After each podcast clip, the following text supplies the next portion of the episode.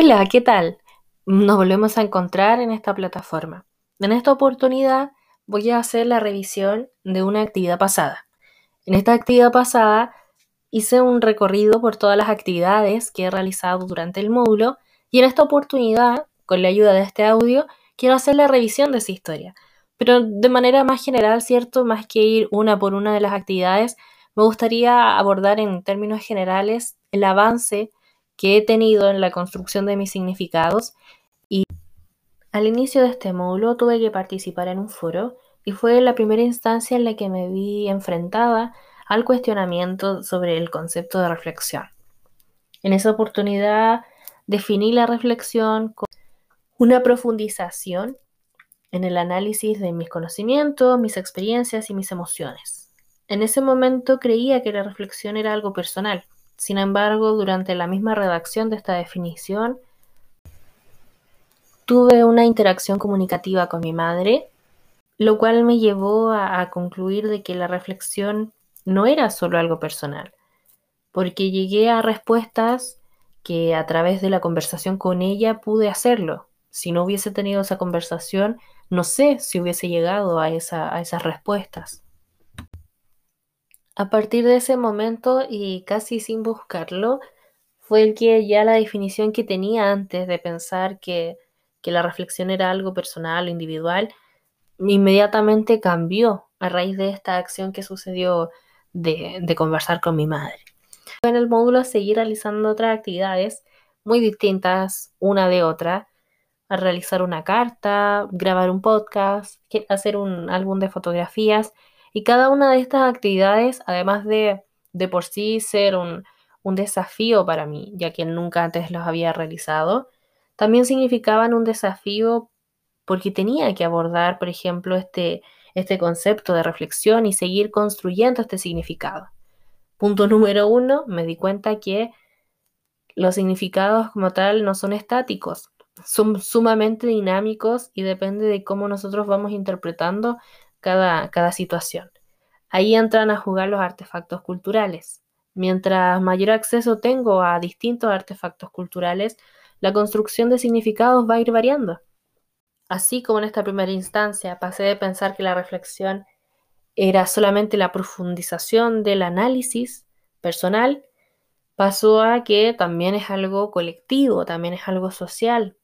Luego ahora puedo decir que la reflexión es un proceso inter e intrapsicológico, donde se movilizan todos mis recursos cognitivos, mis emociones, para poder llegar al significado, para poder transformar las vivencias en experiencias subjetivas de aprendizaje. Finalmente, a través del proceso reflexivo, yo voy construyendo los significados. Y como es un proceso social también, lo hago en conjunto. Entonces, co-construyo significados. Pero a la vez, como dije anteriormente, no es algo estático. Por lo tanto, voy siempre hacia atrás y volviendo una vez más a reconstruir. Finalmente, el proceso reflexivo es una reco-construcción de significados. Y en este retroceso de, de construir significados, en esa primera participación de foro, Luego de un par de semanas tuvimos que hacernos preguntas en relación a esa definición. En esa oportunidad yo me preguntaba si la reflexión es profundizar en mis conocimientos, experiencias y emociones, ¿cómo profundizo? Y hoy puedo responderme esa pregunta que yo puedo profundizar a través de las prácticas reflexivas, a través de, de las distintas actividades que tengan esa intención, yo puedo ir trabajando en mis propios procesos reflexivos. Cada vez, y me he dado cuenta a través de la realización de las actividades del módulo, que cada vez se hace más rápido eh, el encontrar las palabras, el darme cuenta hacia dónde quiero llegar, de qué manera movilizo mi pensamiento, de qué manera reflexiono. Entonces, claramente, para poder llegar a esa profundización, requiero de una práctica anterior y esa práctica anterior la dan netamente las actividades reflexivas. Ahora bien, no con todas las actividades reflexivas uno activa sus procesos reflexivos. Y, es por eso que, también se tiene que dar esta variedad de, de actividades. Por ejemplo, en una actividad me toca escribir una carta, en otra actividad me toca grabar un podcast, en otra actividad me toca eh, hacer un ensayo. Son actividades que si bien implican, no sé, la escritura, tienen una, un perfil distinto y yo me posiciono de manera distinta frente a estas actividades. Por lo tanto, también voy viendo eh, con qué actividad se me hace más fácil, se me hace más sencillo llegar a, a desarrollar el proceso. Y es por esto de la realización de este audio, porque dentro de esta variedad de actividades descubrí que me gusta mucho este formato para poder expresarme. Ahora bien, en el podcast anterior siento que divagué un poco, que quizás me fui por las ramas. En esta oportunidad tengo tan clara la película que, que voy directamente al grano. Ya, quizás esta parte del podcast es como divagar un poco, pero en el fondo sí siento que, va más ordenado que el anterior.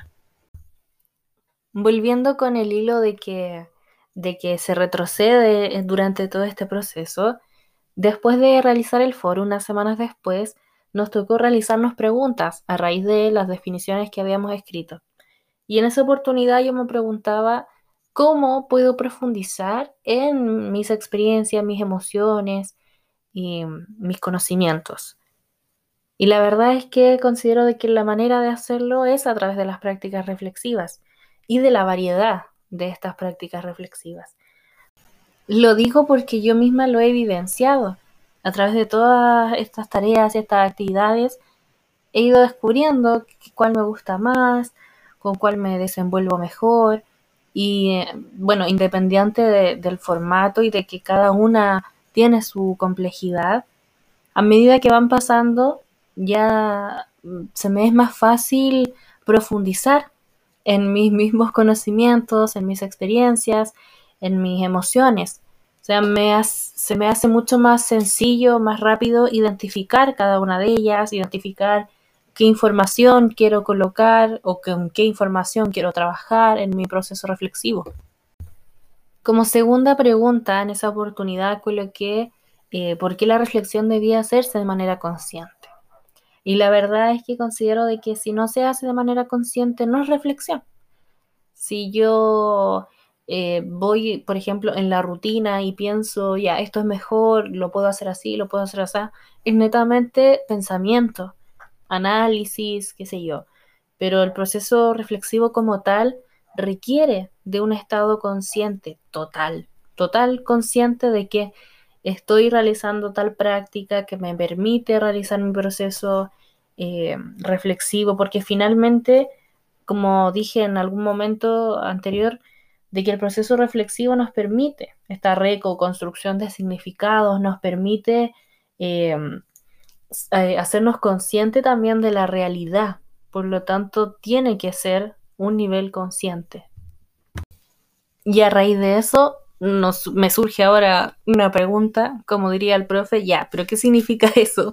¿Qué significa hacerse consciente de la realidad? y, este, y esta conciencia es netamente la utilización de los signos, la utilización del lenguaje. Y el lenguaje lo utilizamos para describir las experiencias y las emociones que están implicadas en ella. Por lo tanto, nos permiten también construirnos como como personas, como profesionales, ya que convertimos nuestras vivencias en experiencias de aprendizaje. Por lo tanto, si eh, todo este proceso reflexivo y toda esta supone cierto hacerse consciente de la realidad, supone también la construcción personal y social. Por lo tanto, ¿cómo no va a ser un proceso consciente algo tan relevante como la construcción de la vida misma? Y para lograr también este grado de, conciencia hay que participar, hay que vivir las experiencias, hay, hay, que estar ahí, porque si nosotros no participamos, no, no nos podemos apropiar de los artefactos culturales, por lo tanto, no podemos realizar el proceso reflexivo y finalmente no vamos a construir ningún significado. Debemos ser partícipes activos y conscientes de las experiencias de aprendizaje, del proceso reflexivo, de la construcción de significados. Para ir cerrando este capítulo, Solo me queda decir que a raíz de toda esta variedad de prácticas reflexivas, de actividades variadas, he podido llegar a, estas reflexiones y a esta construcción de significado momentánea. Porque ya saben, ya les dije, la construcción de significados es dinámico. Así que quién sabe la próxima semana o la próxima vez que realice un podcast pueda tener una nueva construcción de significados relacionados con la reflexión o con otros conceptos. No lo sabremos hasta entonces. Chao, nos vemos.